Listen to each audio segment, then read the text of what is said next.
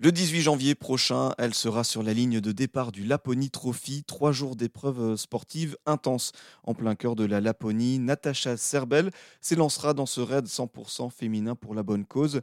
Euh, originaire du Calvados, elle souhaite ainsi récolter des fonds pour une association baptisée Les Clowns de Sarah. Et elle est avec nous en ligne. Bonjour Natacha. Bonjour.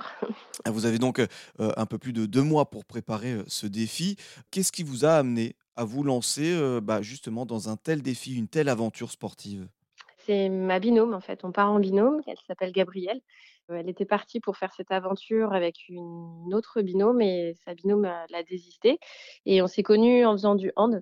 Donc j'ai fait du hand, près de chez moi, où je travaille et elle m'a recontactée, on a un peu discuté et quand elle m'a dit, c'était pour l'association, c'est une association que je connais donc, heu, bah, ça m'a tout de suite bah, de partir avec elle et de faire toute cette année de préparation pour, heu, pour être prête, au mois de janvier. Mmh, de partager cette aventure, avec elle et vous avez parlé de cette association justement, donc les Clowns de Sarah. Pourquoi vous avez choisi cette, association et et qu'est-ce que propose cette, cette association? Alors nous, on a choisi, cette association pour défendre justement une association locale. C'est une association de bénévoles qui passe dans les hôpitaux de Évreux, Lisieux et Lamus. C'est un endroit hospitalier, heu, qui est près d'Évreux, qui vient pour, heu, divertir les enfants hospitalisés, qui vient apporter des jouets, qui propose des sorties à des moments précis de l'année et heu, toute l'année, l'association tourne, dans ces 3 sites, justement pour accompagner les enfants qui ont des longues hospitalisations.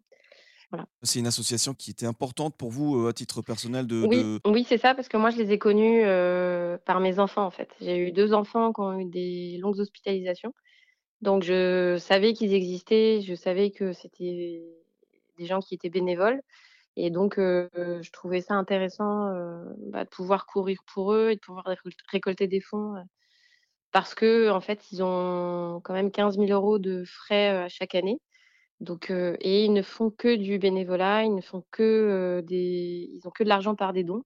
C'est voilà, c'est 100 heu, 100% asso. Donc heu, le RAID, en fait, nous demande de partir sous le nom d'une asso et nous, on a décidé de partir sous une asso locale, en fait, de pas de vraiment privilégier, bah, des gens, qui ont une action, bah, à effet humain, à effet concret et en effet, quand j'en parle, autour de moi, c'est une association qui est connue dans le coin. soutenir cette association, heu, locale. On parle donc d'un raid de 3 jours, heu, dans des Oui. conditions, assez difficiles, il me semble. Comment justement il se déroule ce raid? Alors on part, sur un format de 3 jours, le tous les matins, parce qu'avec l'ensoleillement, on peut faire que les activités le matin. Le premier jour, on a 15 kilomètres dans la neige, en binôme, c'est-à-dire qu'on doit passer la ligne d'arrivée du 15 kilomètres à 2. Le deuxième jour, c'est un un run and bike où on est, heu heu, en alternance, heu, vélo de neige et course sur un format de 18 kilomètres et pareil, il faut qu'on passe la ligne d'arrivée à 2. Et le troisième jour, c'est, du ski de fond.